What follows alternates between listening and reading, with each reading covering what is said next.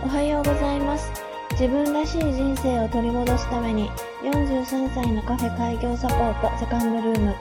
支配人をやっております、ミルダ今村です。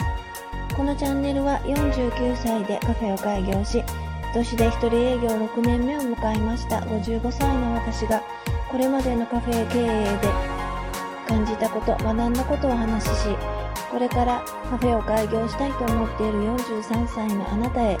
企業や経営のヒントに少しでもなればなと思って作っています。本日もよろしくお願いします。え今日は怖い時は前を見なくてもいいんじゃないのっていう話をしたいと思います。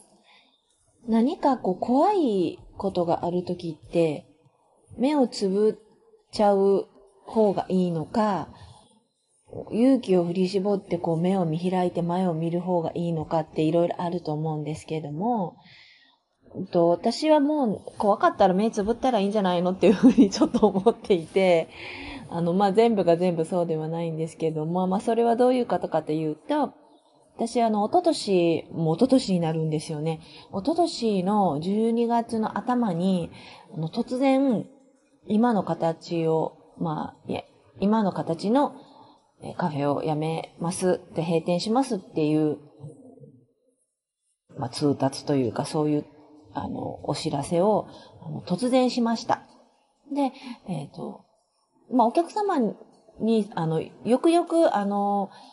うちに来られている常連のお客様とかには、それよりも1週間か10日ぐらい前に、えー、お手紙の方を送らせていただいたんですけれども、もう実際にもう、もう無理やからややめるっていうか、まあ、変えると思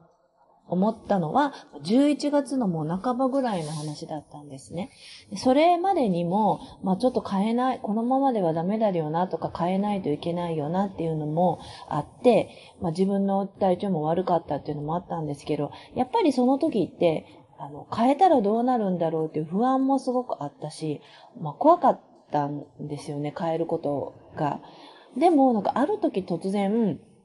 変えようと思ってもう前を見なくなっちゃったんです。もう、後がどうなろうが、もう変えようってあの思ったんですね。まあそれだけギリギリだったのかなとも思うんですけど、後先考えないでも変えることを決めちゃって、あの決めてからもやらないといけないことを少しずつやったって感じなんですね。やらないといけないことをやったっていうのはもうせいぜいそのやめますというのを通知するのと、まああの、うちによく来ていただいてたお客様には、あの、自分の気持ちとかも伝えるっていうことぐらいで、あと細かなこうメニューはどうするかとか、あのどういう風な形に変えていくかなんて、全く決めてなくて、まあ、全く見てなかったんですよね。で、辞めてしまってから、あの、まあ、どう、どうししかし、どうかしないといけないので、ようやくこう目を開けて考え出したっていう感じだったんです。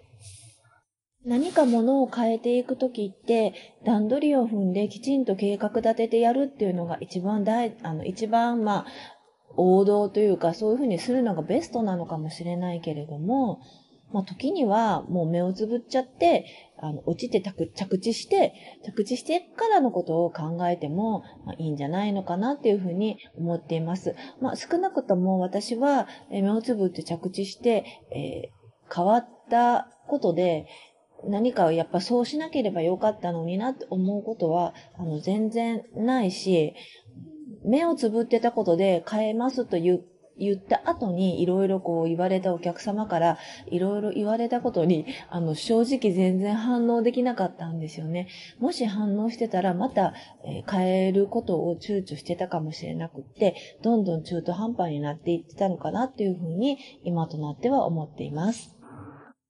店舗ビジネスでも何でもそうだと思うんですけれども、新しい扉を開いて最初の一歩を踏み出すときって、やっぱり相当な勇気とか、まあ、覚悟とか不安とか、まあ、そういったものが多いと思うんですけれども、あの踏み出した方には、あの、きっと、なんだろう、あの嫌なことというか、ことって降ってこないと思うんですよね。あの、勇気ある行動には絶対それに値する、あの、いいことが待ってると思います。まあ、こんな風に言うとなんかちょっと精神論みたいなんですけれども、あの、少なくとも私は、えー、初めまあ、6年前にお店を始めるという一歩を踏み出した時も、お店を変えるという一歩を踏み出した時も、その後の結果っていうのは、とりあえずはいい方に向いていって、まあ、それがまたどんどんいろんな方向にあ、ま変わっていって、こう、ぐるっと U ターンすることもあるかもしれないんですけれども、まずは、あの、最初の一歩を踏み出す勇気を目をつぶってしてみてはいかがでしょうか。